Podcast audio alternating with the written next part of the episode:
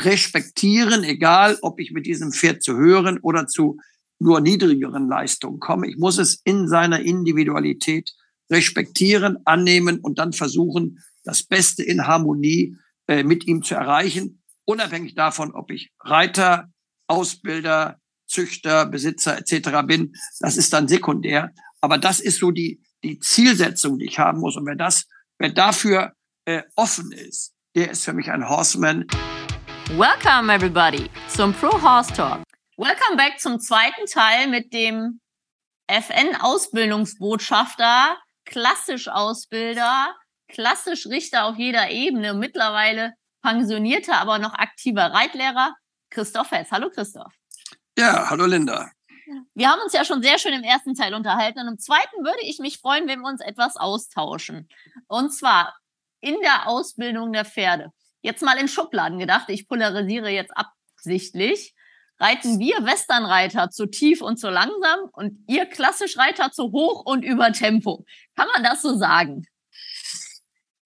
Also sagen kann man es, keine Frage. Man kann ja alles erzählen und sagen, ähm, ob das wirklich so ist, da bin ich mir nicht sicher. Ähm, ich glaube, äh, es gibt nicht schnell und langsam, es gibt nur im Takt Komma und im, im richtigen Tempo. Und äh, was für uns in der äh, klassischen Ausbildung wichtig ist, dass das Pferd sich durch seinen Körper bewegt. Und jedes Pferd gibt eigentlich so ein bisschen das Tempo vor, was, ich sage jetzt mal, so eine Wohlfühlsituation dem Pferd auch äh, bietet.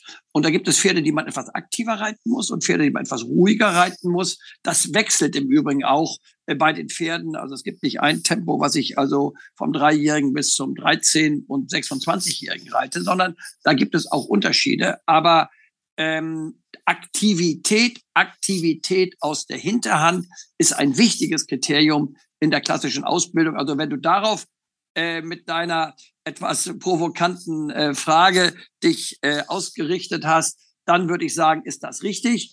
Also ein aus der Hinterhand sich passiv bewegendes Pferd würde ich als Richter, als Ausbilder, als Trainer eher negativ sehen, ähm, was vielleicht bei euch in der ähm, ja im, im Raining, im Westernreiten möglicherweise das höchste Ziel der Ausbildung ist. Genau, also da muss man natürlich auch einfach ganz klar sagen, dass wir ganz unterschiedliche Pferde haben. Ne? Das ist so ein bisschen, ich vergleiche es immer mit dem Labrador gegen den Windhund zum Beispiel, ne? der viel aktiver ist wie so ein Labrador oder ein Mops gegen einen Border Collie oder so. Weil unsere Pferde sind ja wirklich Arbeitspferde, sind deutlich kleiner, haben kürzere Hebel, ähm, haben eine Hinterhand, die zwar auch unter den Schwerpunkt im Idealfall tritt, aber wir haben ja eine ganz andere Halsung. Also unsere Pferde sind ja wirklich, gerade die Quarter Paints und Appaloosas, auf Vorwärts-Abwärts-Haltung gezüchtet. Die laufen ja, ja. ja, von Natur schon viel tiefer wie ein klassischer Warmblüter. Ne? Ja, ja, ist richtig. Das ist richtig. Also das ist anders. Also das Quarter Horse Quarter, die sind kürzer in allem. Äh, die Hebel sind anders, genau wie du es gesagt hast. Und die Bewegungsabläufe sind anders. Also insofern sind die Pferde äh, in vielerlei Hinsicht nicht vergleichbar. At the end of the day, es sind Pferde von ihren äh, äh, von ihrer Gefühlswelt, von ihrem Innenleben her sind sie ähnlich. Sie sind Fluchttiere, sie sind Herdentiere. Äh, das sind also Dinge, die, die, die haben wir, die haben kleine Mägen, die müssen viel, äh, also den ganzen Tag letztlich fressen. Das sind Dinge, die, die wir, die wir ähnlich, in ähnlicher Weise haben. Und äh, insofern haben wir an der Stelle viel Verbindendes, aber sicherlich, wenn wir die Pferde nebeneinander stellen, erster Eindruck äh, ist richtig, genau wie du es gesagt hast. Äh, unsere Pferde sind eher hochbeinig, äh, eher äh, in einer, wie wir nennen, Bergauf-Tendenz gezüchtet. Das ist das züchterische Ziel. Und bei euch ist es eher waagerecht oder sogar bergab. Das stimmt. Genau. Und äh, die sind auch vom Interieur, ist ja jedes Pferd unterschiedlich, aber generell kann man, glaube ich, sagen, dass eure Pferde viel mehr Fleiß und Vorwärtstendenz haben, auch von Natur aus, durch das Blut, wie unsere Quarter, die zum Teil ja fast äh, langweilig sind, wenn man das so möchte. Ich weiß, dass ich mal auf einer Körung war mit einem dreijährigen Painthengst in Aachen bei, bei der, äh, vom, vom, vom Rheinischen Pferdeverband. Und das war ein dreijähriger schwarz-weißer, bildschöner Hengst, der super erzogen war, wie unsere Jungpferde so sind. Ich konnte ihn da an Strick und Halfter neben mir herführen. Der stand neben mir wie eine Eins. Und dann wurde mir gesagt, das ist ja kein Hengst, der lebt ja gar nicht. Ne? Also Mhm. äh, das ist ja schon wieder ein ganz anderer Ansatz, ähm, wo die dann wollen, dass die zappeln und sich präsentieren, wo ich denke, der dreijährige Hengst, der hat hier mal noch gar nichts zu melden, meiner Meinung nach. Aber auch da sind die äh, Ansätze ja ganz unterschiedlich, was ich ja im positiven Sinne offen lassen möchte. Ne? Ähm, aber vielleicht kommen wir erstmal auf die, was heißt denn für dich gesund erhaltenes Reiten, Reitweisen unabhängig? Also, ich sag mal, ich hatte ja eben schon eingangs gesagt, ein Pferd muss sich durch seinen Körper bewegen. Und wir müssen erstmal gucken, ähm, was ist gesundes sich bewegen. Und da ist es ganz wichtig, dass ich eine Trainingssituation für mein Pferd schaffe, dass es sich möglichst schwingend, entspannt über seinen Rücken bewegt. Der Rücken ist das entscheidende Bewegung oder ist das nicht entscheidend, weg, das Bewegungszentrum des Pferdes. Und das Pferd hat zwei Hinterbeine, zwei Vorderbeine, also zwei, also zwei Hinterbeine, genau, zwei Vorderbeine. Und der Rücken verbindet das Ganze. Und äh, wir müssen in unserer Reiterei versuchen, dahin zu kommen, dass sich die beiden hinteren Gliedmaßen, die beiden vorderen Gliedmaßen in einer äh, biomechanisch sinnvollen Weise äh, bewegen und dabei der Rücken entsprechend zum Schwingen gebracht wird. Eine Auf- und Abwärtsbewegung bei entspannter Muskulatur. Und das ist, glaube ich, ein ganz wichtiges Ausbildungsziel. Und äh, das ist auch ein Ziel, was Pferde gesund erhält. Wir sprechen bei uns davon, ich könnte mir denken, das ist etwas, was ihr auch in eurer Terminologie habt. Wir haben Schenkelgänger und wir haben Rückengänger. Der Schenkelgänger ist das Pferd, äh, das sich mit vier Beinen bewegt, Komma, bei festgehaltenem Rücken. Der Rückengänger ist das Pferd, das sich in, in guter Elastizität bewegt, vier Beine bewegt, aber die ganze Bewegung eigentlich durch den Rücken fließt. Also, dass der Motor hinten ist und danach die Bewegung durch den Rücken fließt, durch den Hals, durchs Genick ins Pferdemaul hinein und dann in dem Zusammenhang auch die Vorderbeine nach vorne gesetzt werden. Das ist so dieser Bewegungsablauf, der aus meiner Sicht der Bewegungsablauf ist, äh, der für die Pferde die beste Möglichkeit bietet, äh, langfristig gesund zu bleiben, äh, auch ähm, erhalten zu werden. Und unsere Reitlehre, und das will ich ganz besonders nach vorne stellen, weil das eigentlich auch das ist, was mich nach wie vor umtreibt, äh, wenn ich von Warndorf aus losfahre und Seminare gebe oder auch in Warndorf Seminare gebe. Für mich ist es, oder Lehrgänge, was auch immer, im In- und Ausland, was auch immer. Für mich ist es wichtig, das höchste Ziel der Ausbildung muss es sein, wirklich äh, äh, so auszubilden, dass wir Pferde gesund erhalten. Also unsere klassische Ausbildung, unsere Reitlehre, die in den Richtlinien für Reiten und Fahren niedergeschrieben ist, hat wirklich als oberstes Ziel die Gesunderhaltung des Pferdes. Und da würde ich sogar sagen, nicht nur die physische, sondern auch die mentale. Also die physische und die mentale, also die mentale und die physische Gesunderhaltung, die geistig, äh, geistige und die körperliche Gesunderhaltung. Äh, das ist für mich wichtig. Äh, und das muss wirklich ein Ausbildungsziel sein. Und die Dinge, die dann Pferd lernen muss, Lektionen äh, oder über Sprünge gehen im Gelände oder im, im Parcours mit bunten Stangen etc. pp. Das ist dann die Zugabe auf der Basis dieses, ich sag mal, Gesundheitstrainings. Ja, da bin ich absolut bei dir. Auch wir haben ja eine Ausbildungsskala und Takt und Losgelassenheit sind auch die ersten beiden Punkte. Und Losgelassenheit bezieht sich ja auf Körper wie Geist des Pferdes. Und das, was du ja da gerade eigentlich beschrieben hast, meiner Meinung nach, ist ja das korrekte Vorwärts-Abwärts-Reiten am Anfang. Das Pferd sollte einen positiven Spannungsbogen haben, die Hinterhand aktiv von hinten nach vorne durchschwingen und den Hals fallen lassen und in Balance laufen. Das ist ja je nach Pferd und Exterieur ein bisschen höher oder tiefer. Ähm, aber das Pferd sollte immer in Balance laufen umso stärker sie werden und balancierter, umso ruhiger wird ja auch dieser Bewegungsablauf, wenn wir dann die Schub in die Tragkraft umbauen. Aber das dauert ja Monate bis Jahre der Ausbildung. Ja, das ist richtig. Und vielen Dank für das Stichwort Balance. Also das Stichwort Balance, Gleichgewicht ist ein ganz, ganz wichtiges. Und gerade dieses sich nach vorwärts, abwärts dehnen, mit einem längeren Zügel, vielleicht sogar am Ende des Tages mit hingegebenem Zügeln, das ist ganz wichtig. Aber immer dabei, und das ist für mich auch ganz wichtig, das Stichwort Selbsthaltung.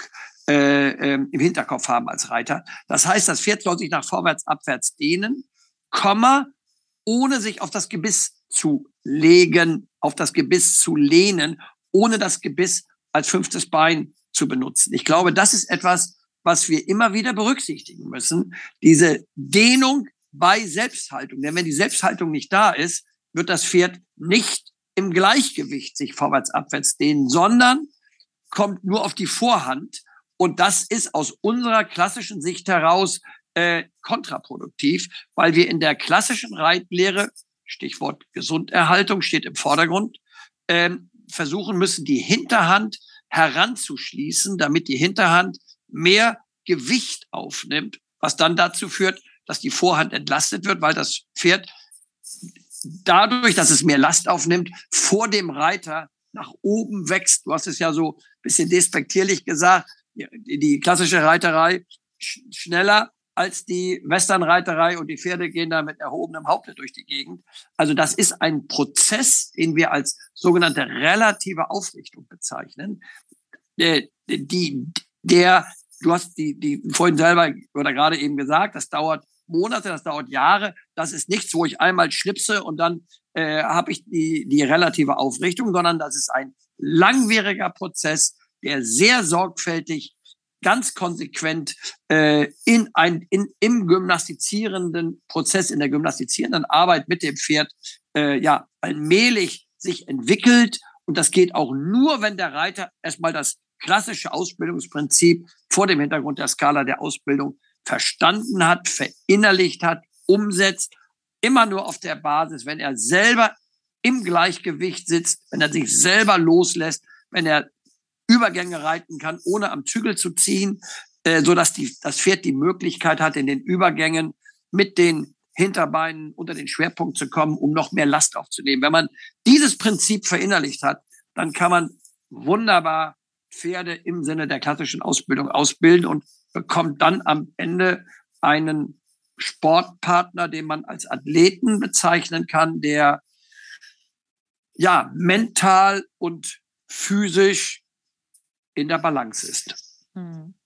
Ich ähm, war auf einem Jungpferdechampionat, glaube ich, einmal in Warndorf zu meinem, ich habe auch meinen Meister in Warendorf gemacht, einen Schwerpunkt Westernreiten und habe mir ein Jungpferdechampionat oder ähnlich, ich kann es gar nicht genau sagen, angeguckt. Auf jeden Fall meine ich, waren es vierjährige Pferde, die in einer Prüfung liefen.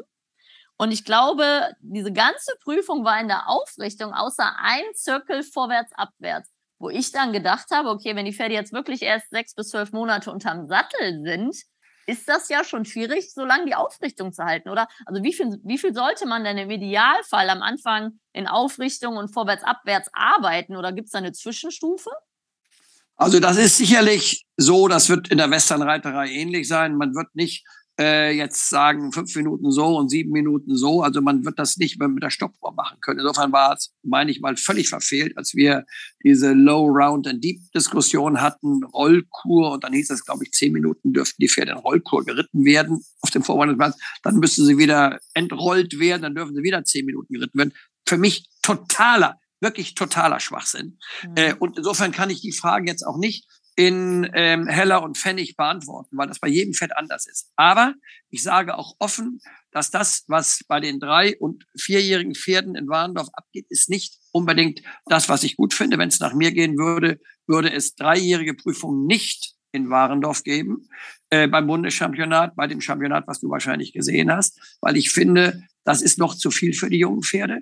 Und ich würde sagen, dass die jungen Pferde Turnier Luft schnuppern können. Okay auf äh, mittlerer Ebene, unterer und mittlerer Ebene, bis Landesebene. Ich würde es nicht mehr in Warndorf machen, das ist Punkt eins. Punkt zwei ist, da würde ich auch sagen, ich habe das jetzt gerade in Schweden erlebt, als ich vor zweieinhalb Wochen da äh, das dortige Championat gerichtet habe. Die reiten ohne Sporen, die reiten im Vielseitigkeitssattel, äh, soweit ich es gesehen habe, und mit einer kurzen Gerte. Genauso würde ich es auch machen. Remontemäßiges Reiten ist das Stichwort.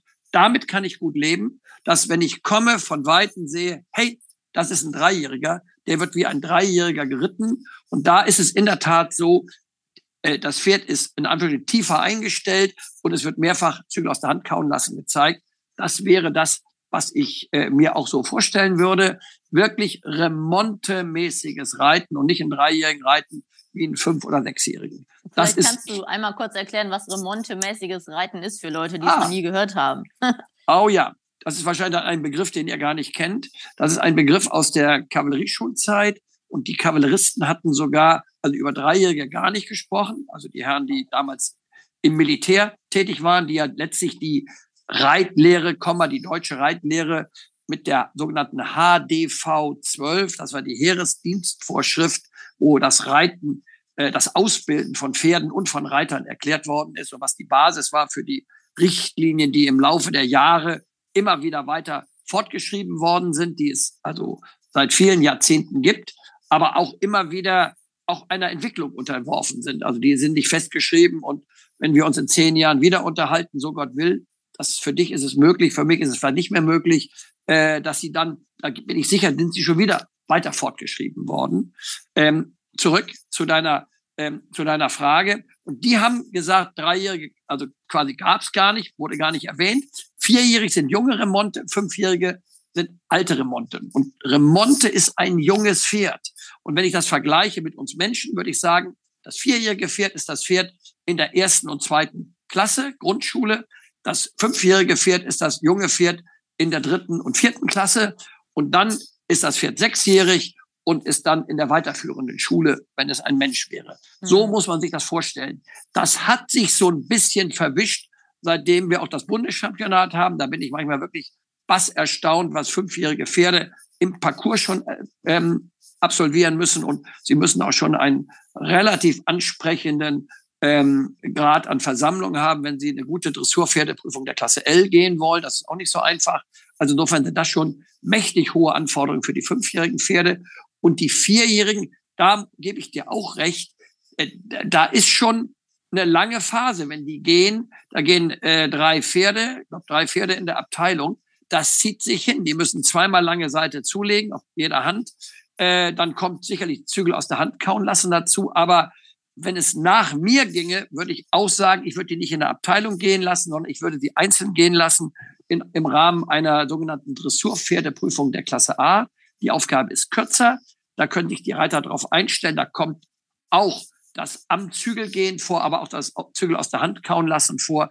Das wäre, wenn ich äh, einen Tipp geben könnte, wie sich das Bundeschampionat weiterentwickelt, wäre für mich ganz klar für die vierjährigen Pferde die Dressurpferdeprüfung Klasse A das, was ich von dem vierjährigen Pferd fordere und glaube auch, dass das ein junges Pferd, ein vierjähriges Pferd diese Anforderungen wirklich erfüllen kann.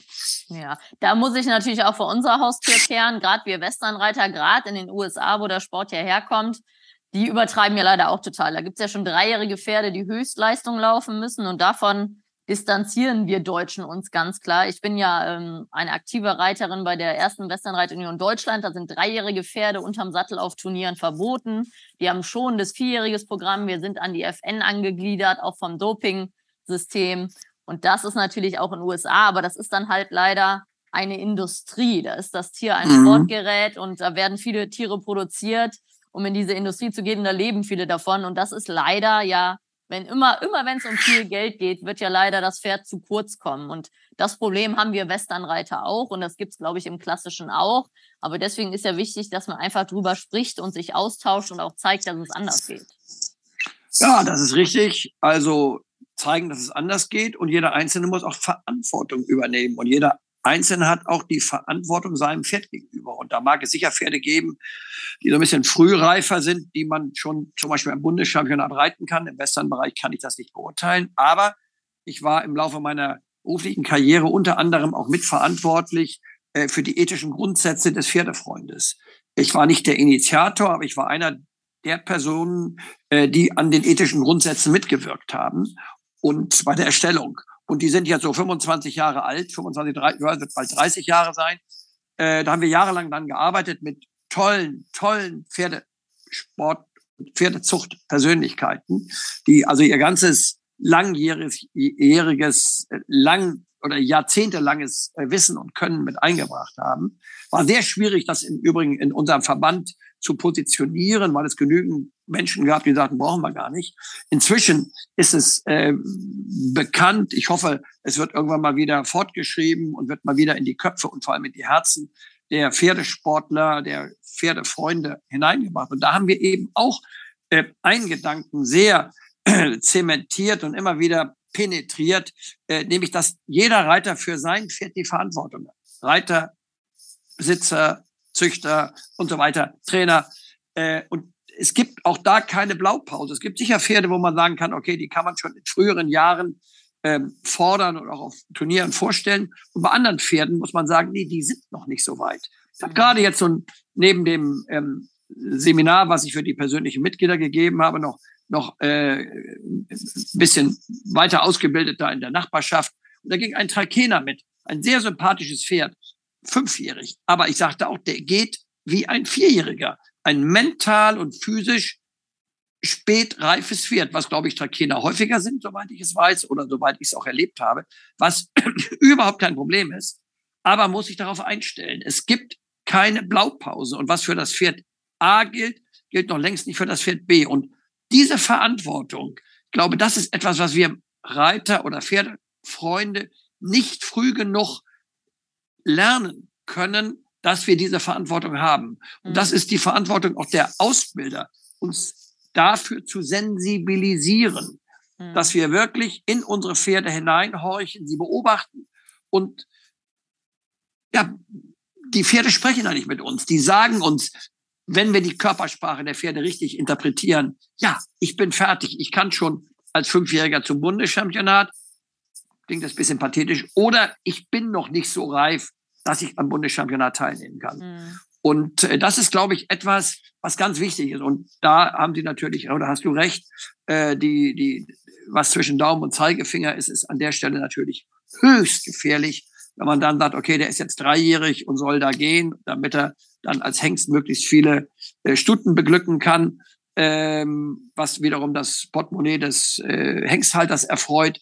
Das ist in der Tat etwas, was, wenn man so will, ein schlechter Ratgeber ist. Aber gut, wir leben, wir beide leben auch nicht in der Insel oder auf der Insel der Glückseligkeit, sondern müssen diesen Aspekt sicherlich mit berücksichtigen. Aber ich glaube, wir beide als in der Ausbildung vorwiegend Angesiedelte haben die Verantwortung, immer wieder äh, darauf hinzuweisen, hey, wir müssen vom Pferd aus denken. Wir haben eine Verantwortung dem Pferd gegenüber und eine ganz besondere dem jungen Pferd gegenüber. Und das, glaube ich, ist ganz wichtig, dass sowas hier in diesem Podcast von dir auch äh, zur Sprache kommt. Ja, auf jeden Fall. Dann können wir ja noch kurz über das Thema Losgelassenheit sprechen. Was bedeutet denn für dich ein losgelassenes Pferd? Ja, ein Pferd, das im mentalen und im physischen Gleichgewicht ist. Also das eine geht nicht ohne das andere. Und äh, ein losgelassenes Pferd ist ein Pferd, das sich vom Reiter treiben lässt, dass es also nicht wegläuft, aber auch nicht faul ist, sondern wirklich sich so bewegt, wie es der Reiter haben möchte, quasi die Sitzhilfe annimmt und wie wir so in, der, in meiner Fachsprache sagen, das Pferd steht an den Hilfen und ist vor dem Reiter.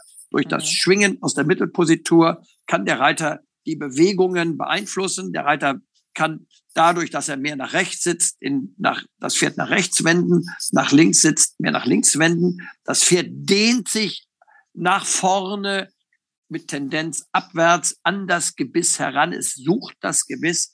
Es schnaubt sich ab. Das ist ein Zeichen, dass äh, es sich weiter entspannt die Muskulatur im Rücken, bewegt sich auf und ab, der Schweif pendelt, das Maul ist ruhig und geschlossen, äh, die Ohren sind nach vorne gerichtet, ohne äh, dass das Pferd das tut, weil es Angst hat, sondern positiv gestimmt, motiviert nach vorne gerichtet.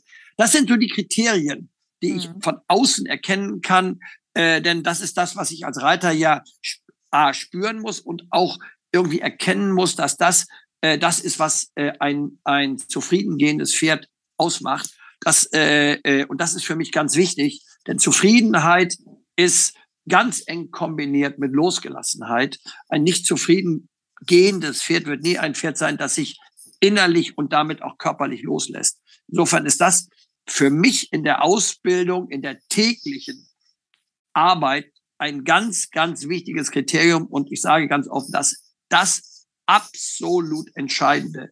Wenn das Pferd sich nicht loslässt, Komma wird es nicht im Takt sein, es wird sich nicht anlehnen an das Gebiss. Insofern ist das die ganz wichtige Schlüsselfunktion äh, in der Skala der Ausbildung, wo wir sechs Punkte haben. Also der zweite Punkt wird mit drei riesigen Ausrufezeichen von mir versehen. Mhm, genau, Takt und Losgelassenheit, die ersten beiden Punkte, die sind ja auch gleich bei uns. Wenn du so in Stereotypen denkst, du hast ja wirklich viele Pferde gesehen und siehst immer noch viele Pferde, könntest du Pferde so in zwei, drei verschiedene Kategorien unterteilen? Also was, was sind so die häufigen Probleme? Stereotyp A und Stereotyp B. Also ich habe einen vor Augen, aber ich würde es gerne von dir hören, wie du das siehst. Na gut, ich meine, es gibt einmal die sehr gehfreudigen Pferde, die mhm. ähm, vielleicht übereifrig sind. Das sind oft die Pferde, die auch zu mangelnder Losgelassenheit neigen. Das ist der Typ A. Und der Typ B ist eher der phlegmatische Typ, der sich bitten lässt und weniger motiviert ist, weniger gehfreudig ist. So die, das sind so die beiden Extreme, die ich habe. Mhm. Und äh, das sind auch die reiterlichen Herausforderungen, die man zu erfüllen hat, wenn man im Sattel sitzt. Und da gibt es sicher Reiter, die einen sind mehr für die heißeren Pferde die richtigen Reiter und manche können besser die eher triebigen Pferde, die gemütlicheren reiten. Aber der wirklich gute Reiter ist in der Lage, beide Pferde zu reiten, nämlich das eher fleißige, gehfreudige Pferd auch so zu reiten, dass es relaxed runterkommt, ruhig wird und den anderen, den B-Typ, der eher überrelaxed ist und ein bisschen langweilig ist, den zu motivieren. Mhm. Und das ist, glaube ich, die Kunst, äh, diese beiden unterschiedlichen Pferdetypen auch in ihrer Unterschiedlichkeit zu reiten. Da mhm. gibt es nicht, also es gibt eine rote Linie in der Ausbildung, Skala der Ausbildung. Aber es gibt dann eben unterschiedliche Spezialkonzepte für diese beiden Kategorien A und B. Und der Reiter, der eben wirklich gutes reiterliches Gefühl aufgrund der guten Ausbildung hat, wird dann auch in der Lage sein, beide Pferde äh, so zu reiten, dass man als Betrachter von unten, wenn man vielleicht nur flüchtig hinguckt, dann zunächst mal gar nicht merkt, wer ist der Triebige und wer ist der eher heiße, zur Verspannung neigende. Und äh, dann, wenn das so ist, dann hat der Reiter mit dem Pferd einen guten Job gemacht, wenn man das am Ende gar nicht mehr kennt. Ja, also absolut, da gehe geh ich ganz d'accord. Ich sage immer, es gibt die klemmigen Pferde und die sehr flotten Pferde, ne? Und mhm. ähm, da ist ja wirklich wichtig, den richtigen Reiter zu finden, gerade in Hinsicht auf Sportreiterei. Ich sage immer, diese, manchmal sind es ja diese hochbegabten, sehr intelligenten Pferde, die auch sehr motiviert sind und sehr fleißig, aber die stehen dann bei uns an der ersten Pylone und fragen ein, zehn Sachen, anstatt einfach zu warten, was man möchte. Und dieser ganz ruhige Typ, der steht da und macht gar nichts, weil er macht einfach gar nichts, aber auch nicht das Falsche. Das ist natürlich mhm. sehr gut für einen Reiter, der selber so ein bisschen nervös und unruhig ist, wenn er da sein Gegenspiel hat, wo das Pferd einfach wartet und seinen Job macht. Und so kann man, glaube ich, auch so ein bisschen Kategorien unsere Pferde unterscheiden, dass unsere eher die sehr entspannten, Anführungszeichen triebigen Pferde sind, die einfach nicht extrem reagieren und viele klassische Pferde, die ja sehr auf Leistung und Energie und Gangwerk gezüchtet sind, eher so ein bisschen hyperreaktiv. Ne? Und mhm. ähm, deswegen sind unsere Westernpferde, ich sage immer, ein gutes Westernpferd ist wie ein E-Bike im Gelände. ja, also schönes das, Beispiel. Ja, ist wirklich ja. so. Also die können, die halten immer an, wenn wir wo sagen, die haben eine super Bremse, die lenken einhändig, die laufen einfach brav hinterher. Ja. Ne? Das kann man, glaube ich, äh, schon so sagen. Deswegen haben wir im Breitensport ja auch so einen Zulauf, weil es schon etwas einfacher ist, weil diese ähm, auch ein großer Unterschied zwischen uns ist dieses, wir reiten in der Vorwärts-Abwärts-Haltung und das Ziel ist bei uns der, der Zügel unabhängige Reiten, also keine ständige Verbindung zum Pferdemaul. Weil ähm, ich mache es gerade selber. Ich habe selber einen jungen Spanier, den ich zum Spaß reite. Ist auch unser eigener, einfach mal um was anderes zu machen. Den mhm. reite ich natürlich ein bisschen höher, weil er es anders anbietet. Aber diese ständige Verbindung zum Pferdemaul, dann ist es unheimlich schwer, finde ich, dem Pferd ein positives Feedback zu geben. Bei uns ist das relativ simpel. Wenn das Pferd weich wird vorne und balanciert läuft, dann kriegt das Pferd bei mir sofort ein Feedback, indem ich ihm den Zügel hingebe. Und dann ist es mir auch egal, wenn er ein bisschen die Form verlässt, aber das Pferd hat das sofortige Feedback, ich habe es richtig gemacht, die lässt mich lang. Und das ist natürlich in der klassischen Reiterei, wo man diese ständige Verbindung hat, wenn ich jetzt 30 Minuten reite, wirklich sehr schwer vom Gefühl in der Hand, dem Pferd das Feedback zu geben, was bei uns halt 20 Zentimeter der Zügellänge sind als Feedback, sind bei euch dann nur ein Zentimeter, ne? Gut, ich meine, ich glaube, ähm, der Unterschied ist gar nicht so riesig groß. Also ob das jetzt 19 Zentimeter mehr sind, das spürt das Pferd ja gar nicht. Wenn ich nachgebe, die Hand ein bisschen, die Faust ein bisschen ausrunde, um mal was Konkretes zu sagen, dann äh, lässt der Druck möglicherweise am Gebiss nach. Unser Prinzip ist ja, ähm, das Pferd soll sich anlehnen, es soll das Gebiss suchen, es soll sich mit geöffneten Ganaschenwinkel und gedehnter Hals, Rücken, Bauchmuskulatur anlehnen an das Gebiss Komma, das Gebiss suchen.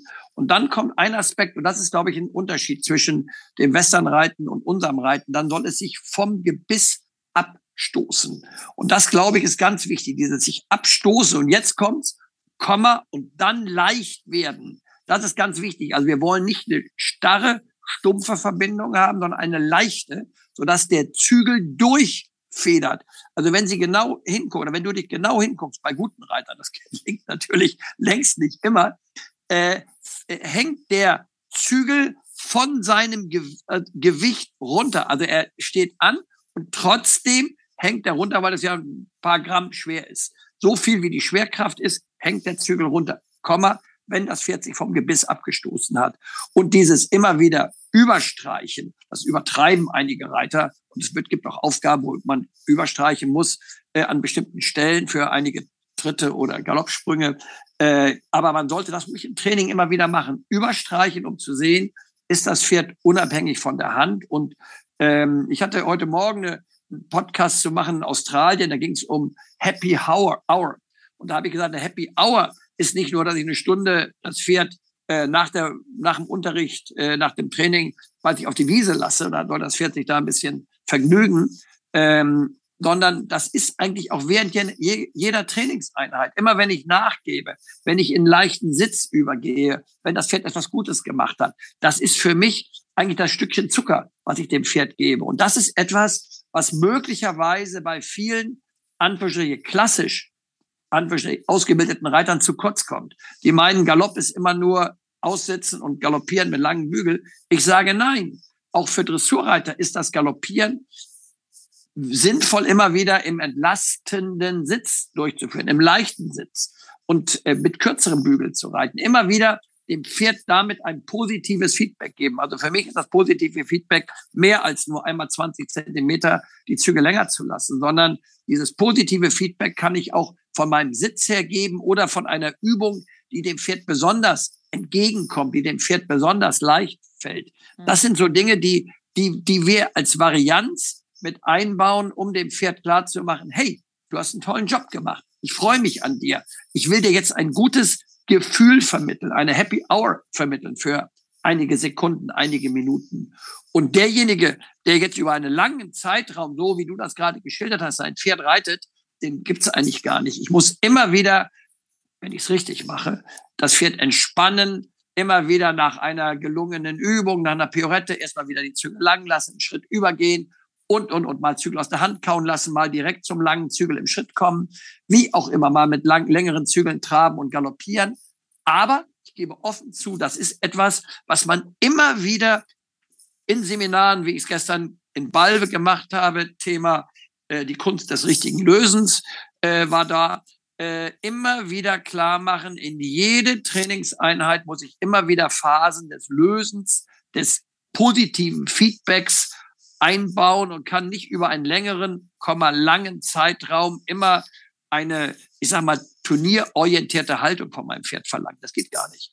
Mhm. Und insofern ist das etwas, was in der Fortbildung, in der Ausbildung aus meiner Sicht äh, eine ganz wichtige Rolle spielen muss, dass das den Reitern und Reiterinnen vermittelt wird. Genau, also ich nenne das immer trainieren, also das Pferd motivieren und trainieren genau. über Belohnung. Wie belohne ich ein Pferd? Wir machen es halt in Form von Zügel hingeben, was ihr Überstreichen ja. nennt. Das heißt bei uns den Zügel äh, Kontakt zum Maul komplett abbauen. Ah, ja. Ich immer nicht wenig ja, ziehen, gar nicht ziehen. Weil viele mhm. stören das Pferd. Also gerade schwache Reiter, wenn die dann nicht genau. vorgeben und alles wachseln, dann empfindet das Pferd das ja nicht als äh, Belohnung, sondern als störend. Genau. Und im Endeffekt ist immer Züge lang oder durchparieren. Aber man kann ja auch im Galopp eine Pause machen. Absolut. Man arbeitet zum Beispiel in der Außenstellung im Galopp. Wenn das Pferd das gut gemacht hat, bekommst du einen Zügel am hingegebenen Zügel und dann sammelt man genau. das Pferd wieder ein. Und das sind ja alles ja. Das finde ich immer mehr. Man braucht ja Intervalltraining. Jede Übung muss ja drei, ja. vier Mal wiederholt ja. werden. Das Falsche ignorieren, das Richtige belohnen, dann eine genau. große Pause, dann auf der anderen Hand. Ne? Und das genau. ist ja immer systematisches genau. Training. Ne? Und da sage ich immer, ist, ja. Das ist auch das Gleiche. Also da ist jetzt so, wie du es gerade geschildert hast, das ist ja jetzt nicht irgendwas, wo man sagt, das ist ja, gilt jetzt nur für eine unserer Disziplinen. Mhm. Das ist absolut ein roter Faden, der, der für das Westernreiten in gleicher Weise für das klassische Reiten und ich vertrete ja, wenn du so willst, mhm. Dressur, Springen und äh, Gelände, Vielseitigkeit, die drei olympischen Disziplinen, äh, da genauso gilt. Ich könnte mir denken, das ist bei der Ausbildung eines Fahrpferdes nicht anders. Und die, die Island-Pferdereiter, die Distanzreiter werden uns das wahrscheinlich auch bestätigen, dass sie mhm. in dieser Weise äh, als Grundprinzip auch so vorgehen. Genau. Also die, unsere Hilfengebung ist ja unsere Art der Kommunikation mit dem Pferd. Und ich sage immer, das Pferd sieht nicht das Bild, was du im Kopf hast. Und viele Schüler haben ja leider kein Bild im Kopf. Die reagieren die ganze Zeit auf das Pferd, anstatt zu agieren. Ne? Auf der anderen Seite sage ich, wenn es so einfach wäre, wären wir arbeitslos, wir ganzen Trainer, wird es jeder selber machen. Ähm, aber es ist wirklich äh, wichtig, dass die Leute einen roten Faden bekommen, damit sie wissen, was sie auch dem Pferd ein positives Feedback geben können und auch ja. einfach mal manche Dinge ignorieren sehe das richtig. Und ich muss eben dann am Ende mit Hilfe eines Ausbilders und ich muss mich als Reiter dahin entwickeln, dass ich dafür mehr und mehr Gefühl bekomme und Gefühl für dieses Gefühl zu bekommen, das fällt nicht vom Himmel, das muss ich mir erarbeiten, auch wenn ich noch so talentiert bin. Und die meisten Reiter sind ja eher nur medium talentiert, äh, so wie ich selber auch nur bin, leider nur bin. Ich wäre froh gewesen, ich hätte etwas mehr Talent äh, mitbekommen, dann hätte ich auch reiterlich weitergebracht. Aber das muss man allmählich dieses Gefühl entwickeln, dieses Gefühl, wie viel kann ich fordern, wann muss ich eine Pause machen, wie muss die Pause gestaltet sein, wie muss das Feedback sein, dass das Pferd sich unter mir wohlfühlt. Und ich bin dir sehr dankbar, dass du dieses Wort, vorhin hast du das Wort Gleichgewicht, Balance eingebracht, das hast das Wort Motivation eingebracht. Das ist für mich ganz hohes pädagogisches, ganz hohes Ausbildungsziel, äh, um nicht zu sagen das höchste Ziel, für die Ausbildung eines Pferdes. Ich muss das Pferd für das, was ich von ihm verlange, motivieren. Ich, mhm. Mein Pferd ist mein Partner, mein Freund. Es ist aber nicht mein Sklave. Mhm. Äh, nicht das Lebewesen, was da irgendwas machen muss, weil in, in der Reining-Regel äh, äh, irgendwas vorgeschrieben ist, sondern ich muss das Pferd so arbeiten, dass es selber Freude hat daran, äh, mitzumachen, mhm. im Parcours zu gehen, Lust hat, wirklich auch höhere Sprünge zu absolvieren. Das heißt, ich muss das Pferd dafür vorbereiten, Lust hat, ins Wasser reinzuspringen, einfach Freude daran hat, äh, mit mir zu kämpfen, in Anführungsstrichen, mit mir für mich. Und das macht nachher das gute Pferd aus und das zeigt auch, welcher Reiter in der Lage ist, wirklich ein Pferd äh, reiterlich äh, voranzubringen und dann das eben auf das höchste Niveau zu bringen. Und ähm, ja, es geht nur, wenn das Pferd daran Freude hat, also wenn es für diese Tätigkeit in Anführungsstrichen äh, für das gemeinsame Tun motiviert ist. Und wenn die Motivation aus welchen Gründen auch immer nachlässt, dann muss ich mich als Reiter fragen, was habe ich falsch gemacht?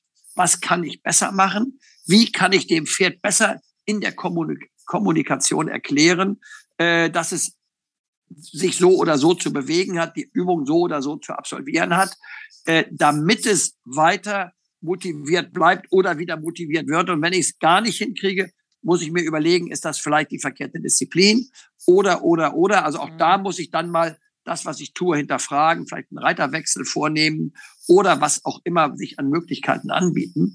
Aber einfach zu sagen, das Pferd ist unmotiviert und der muss mit Zwang, ist der total falsche Weg, den ich zu 100 Prozent ablehne. Genau, also sich reflektieren, das Training reflektieren. Und was ich immer wieder sehe, ich gebe ja auch Lehrgänge von Freizeitreitern bis deutsche Meister, sind da alles bei.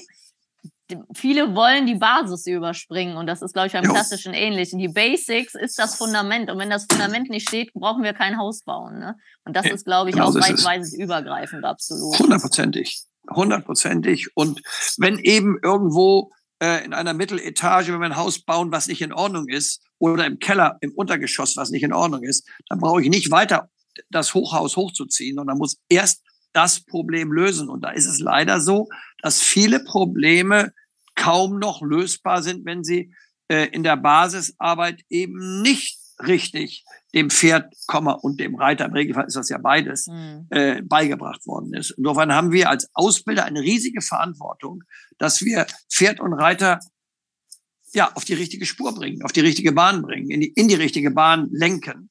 Und wenn mhm. das nicht der Fall ist, dann, ja, dann haben wir es schwer, beziehungsweise, ich meine immer, dann hat es das Pferd schwer. Ich, also der, wenn der Reiter was nicht gut kann, dann ist es am Ende sein Problem. Äh, da muss er versuchen herzukommen. Aber das Pferd hat ja gar keine Aus, kann sich ja gar nicht der Sache entziehen. Der Reiter sattelt das Pferd, fängt an zu reiten und reitet eigentlich immer im roten Bereich. Und das finde ich ist, ist ein, eine riesige Verantwortung, die wir haben, dass wir als Reiter merken, bin ich mit meinem Pferd im roten Bereich angekommen?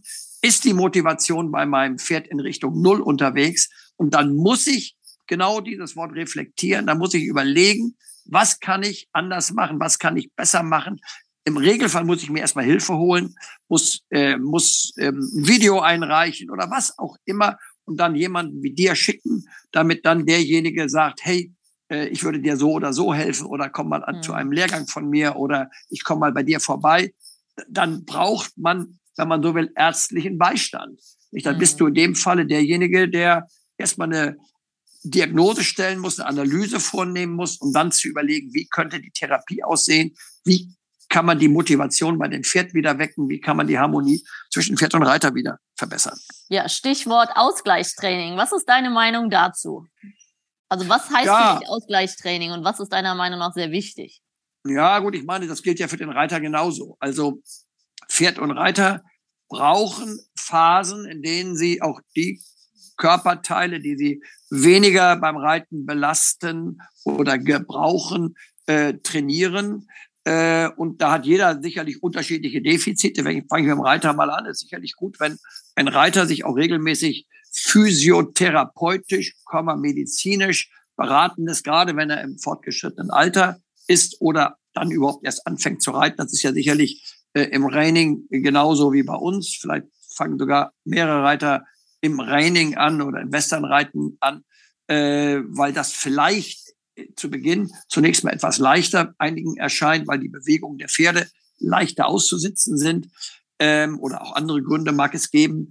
Aber äh, trotzdem muss man immer sich sagen, wie fit bin ich, sitze ich gerade im Sattel, sitze ich schief im Sattel, äh, hänge ich ständig zu einer Seite rüber. Das ist ja fürs Pferd eigentlich ein Drama, wenn ich immer schief sitze. Das ist ja äh, wenn man so will, nicht, tier, nicht tiergerecht. Das ist ja tierschutzrelevant fast, wenn man es ein bisschen übertreibt.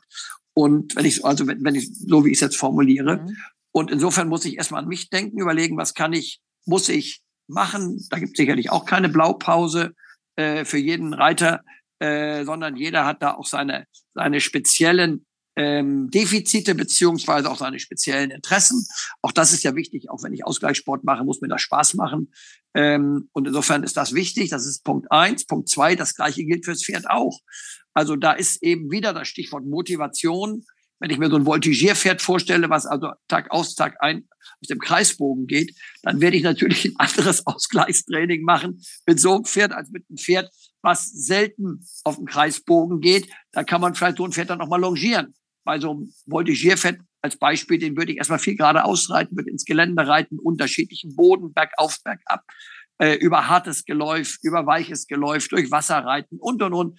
Also ganz bewusst ihm etwas anderes bieten, als das Pferd hat, äh, es hat, wenn es äh, regelmäßig zum Voltigieren in der ähm, Halle eingesetzt wird. Und ähnlich gilt es eben auch für Dressurpferde, dass die dann mal äh, Gymnastikspringen machen, vielleicht, wenn sie jünger sind, auch noch Freispringen machen, dass sie regelmäßig im Gelände geritten werden. Achtung, immer mit anderen zusammen rausgehen, dass man da nicht äh, am Ende auf so einer ticken Zeitbombe sitzt, auch vielleicht sogar nach dem dressurmäßigen Arbeiten erst äh, dann ins Gelände rausgeht, eben auf dem Reitplatz draußen reitet oder in der Halle vorher reitet, die Pferde schön arbeitet und dann rausgeht, damit man wirklich äh, ein Pferd draußen reitet, was auch äh, reitbar ist und nicht ein, ein Pferd draußen reitet, was beim ersten Osterhasen, der rumhoppelt, durch die Gegend springt und dann gibt es Unfälle. Das sind Dinge, die man auch berücksichtigen muss. Aber Ausgleichstraining hat für mich einen ganz, ganz hohen Stellenwert vor dem Hintergrund der Motivation des Pferdes, aber eben auch vor dem Hintergrund der Gesunderhaltung des Pferdes. Und äh, insofern gehört das genauso mit zum Ausbildungsprogramm wie das Erlernen des fliegenden Galoppwechsels, der Piorette oder äh, des Parcourspringens auf höherem Niveau. Hm, genau, das finde ich auch. Also ich sage immer, wenn du im Wald nicht an einem Baum vorbeikommst, wirst du es auf dem Turnier auch schwierig haben. Ne? Also ich bin da, das ist ja auch eine vertrauensbindende Maßnahme, das Geländetraining, abgesehen von Berg hoch, Berg runter, verschiedene genau. Untergründe, Muskel, genau. Untergründe, Muskelsehnen. Das ist einfach ein super genau. Ausgleichstraining. Und genau eher umgekehrt. Ich gehe oft eine kleine Runde raus, reite die da quasi warm, Schritt, Trab, Galopp, Berg hoch, Berg runter und gehe dann noch eine Runde am Reitplatz, so 20 Minuten oder 50. Genau. Ne, da muss ich nicht Super. meine halbe Stunde da Kreise drehen, bis das Pferd warm Genau.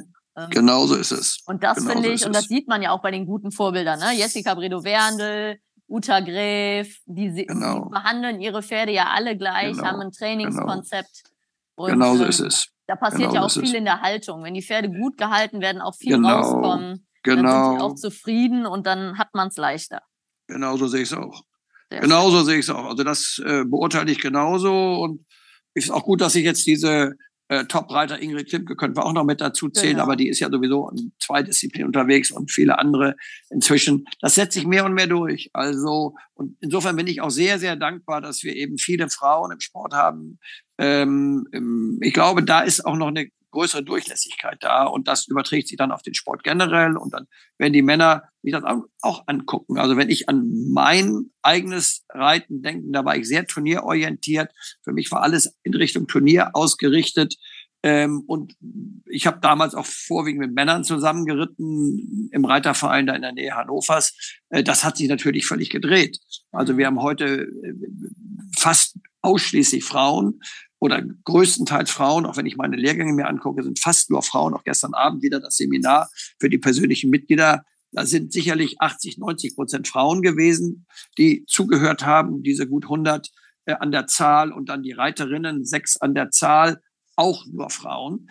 Äh, und ich glaube, dieses sensible ähm, Moment, weil für viele Frauen das Pferd noch, noch ein, einen anderen Bereich der Seele mit abdeckt als bei Männern. Also wenn ich nur von mir ausgehe, also ich würde gar nicht pauschalisieren, Frauen und Männer, aber bei mir war das Pferd so, und ich habe, das hat sich erst im Laufe meines Lebens entwickelt, war das Pferd sicherlich zu Beginn mehr Sportpartner. Hm. Und diese Suse, über die ich äh, in unserem Podcast Teil 1 berichtet hatte, die hat mich eigentlich dahin gebracht, sensibler mit dem Pferd umzugehen. Äh, und das war für mich eine Lektion. Insofern ist dieses Pferd, mit der ich also jetzt keine besonderen herausragenden Erfolge errungen habe, aber ein ganz entscheidendes gewesen, weil sie mich für das Lebewesen Pferd sensibilisiert hat. Und wenn wir heute uns die Jessica von Bredos ansehen, Werndels ansehen, also dieser, diesen Typus, äh, dann muss ich sagen, ich konnte, könnte von ihr viel lernen. Mhm. Komm mal, ich hoffe, ich mache es jetzt genauso, aber wenn ich die Jessica äh, viele, viele Jahrzehnte früher erlebt hätte, hätte ich gesagt, hey, super, was du da machst. Schiete, dass ich es anders gemacht habe, aber du bist ein Vorbild für mich. Hm. Und ähm, das finde ich wirklich toll, dass wir, dass sich die Reiterei in diese Richtung entwickelt, auch was die Haltung angeht, dass die Pferde viel mehr draußen sind, als das früher war. Wir waren, also meine Pferde standen wirklich immer in der Box, eher dunkel, klein, wenig Luft, gebe ich zu, hat sich ganz viel verändert Vielen, vielen Dank. Und vor dem Hintergrund ist sogar die Klimaveränderung äh, gut für unsere Pferde, weil die so noch mehr auch in den Wintermonaten draußen sein können. Mhm. Ähm, da, da hat sich viel getan und auch wenn man mit, mit Menschen spricht, für die ist immer das Wichtigste, dass es den Pferden gut geht. Und wenn es den Pferden gut geht, dann geht es ihnen auch gut, wenn sie zu Hause am Schreibtisch sitzen oder wo auch immer. Und das glaube ich, dieses Gefühl ist bei Reiterinnen noch stärker ausgeprägt als bei Reitern, mhm. ähm, ohne dass ich pauschalisiere und ohne dass ich kategorisiere, Frauen hier, Männer da, das bitte, dass das in diesem Podcast nicht überkommt. Aber ich finde, wir müssen da aufgeschlossen sein und ja auch voneinander lernen, nicht nur zwischen äh, klassischem Reiten und Westernreiten, sondern auch innerhalb des klassischen Reitens äh, kann ich was lernen und das wird bei dir wahrscheinlich ähnlich sein, wenn du an reiterliche Kollegen denkst, im Westernreiten, da wirst du auch sagen, bei dem einen kann ich mir das abgucken, beim anderen das und vielleicht auch beim dritten besser nichts abgucken. Auch das genau. kenne ich bei mir natürlich. Ja, da bin ich ganz an der Meinung. Also ich glaube, die Guten arbeiten immer an sich und sind so immer wissensdurstig und wollen immer besser werden. Und wenn wir uns darum kümmern, dass die Pferde artgerecht gehalten sind, dann sind sie auch einfach zu trainieren. Ne? Wenn es den Pferden gut geht, ist es ein guter Partner, mit dem man gut arbeiten kann. Wenn es dem Pferd nicht gut geht, bringt es auch nicht, eine schärfere Sporen oder festere Gerte zu nehmen, sondern man muss immer an der Ursachen des Problems arbeiten. Sehr schön. Dann habe ich noch eine Abschlussfrage für dich oder zwei. Das, das ist ein bisschen das Thema. Wenn du ein Pferd wärst, wie würdest du gern leben? Ähm, also ich würde gerne Leistung bringen. Ich würde gerne mit einem Reiter zusammen sein, äh, dem ich vertraue, mit einem Reiter, der mich fordert, der meine Stärken erkennt, der versucht, meine Schwächen auszugleichen, aber äh, auch einsieht, hey, dieses Pferd kann nicht alles. Ähm, und wenn ich das Gefühl habe, dann glaube ich, wäre ich auch als Pferd Arbeit in diesem Reiter glücklich und äh, glaube auch, dass ich dann als Pferd äh, diesen Reiter erfreue und mit diesem Reiter gemeinsam gute Leistungen bringe. Also so würde ich mir das Umfeld vorstellen, in dem ich gerne ein Pferd wäre. Ja, das hört sich sehr schön an. Und jetzt die große Abschlussfrage. Was bedeutet für dich Horsemanship? Ja, letztlich, wenn ich die Frage, die ich eben beantwortet habe, umdrehe und sage, dass ich genau dieses Gefühl als Mensch habe, dass ich in der Lage bin, in mein Pferd hinein zu horchen, vom Sattel aus oder vom Boden aus, was all damit verbunden ist, dass ich versuche, das Pferd in seiner Individualität A zu respektieren, zu erkennen und dann in seiner Individualität mit dem Pferd umzugehen. Das ist mir wichtig und nicht das schwarze Pferd zu einem weißen Pferd machen möchte oder umgekehrt, sondern das Pferd so annehme, äh, wie es uns der liebe Gott geschenkt hat. Und da bin ich in der Tat so ein bisschen religiös, äh, pathetisch und muss sagen, wir müssen das annehmen, was wir haben und muss das respektieren, egal ob ich mit diesem Pferd zu hören oder zu nur niedrigeren Leistungen komme. Ich muss es in seiner Individualität respektieren, annehmen und dann versuchen, das Beste in Harmonie äh, mit ihm zu erreichen, unabhängig davon, ob ich Reiter, Ausbilder, Züchter, Besitzer etc. bin. Das ist dann sekundär. Aber das ist so die, die Zielsetzung, die ich haben muss. Und wer das, wer dafür äh, offen ist, der ist für mich ein Horseman, und äh, ja, ich hoffe, dass wir davon viele haben oder Horsewoman äh, natürlich genauso. Ja, perfekt. Perfekte Abschlusswort. Vielen Dank, lieber Christoph.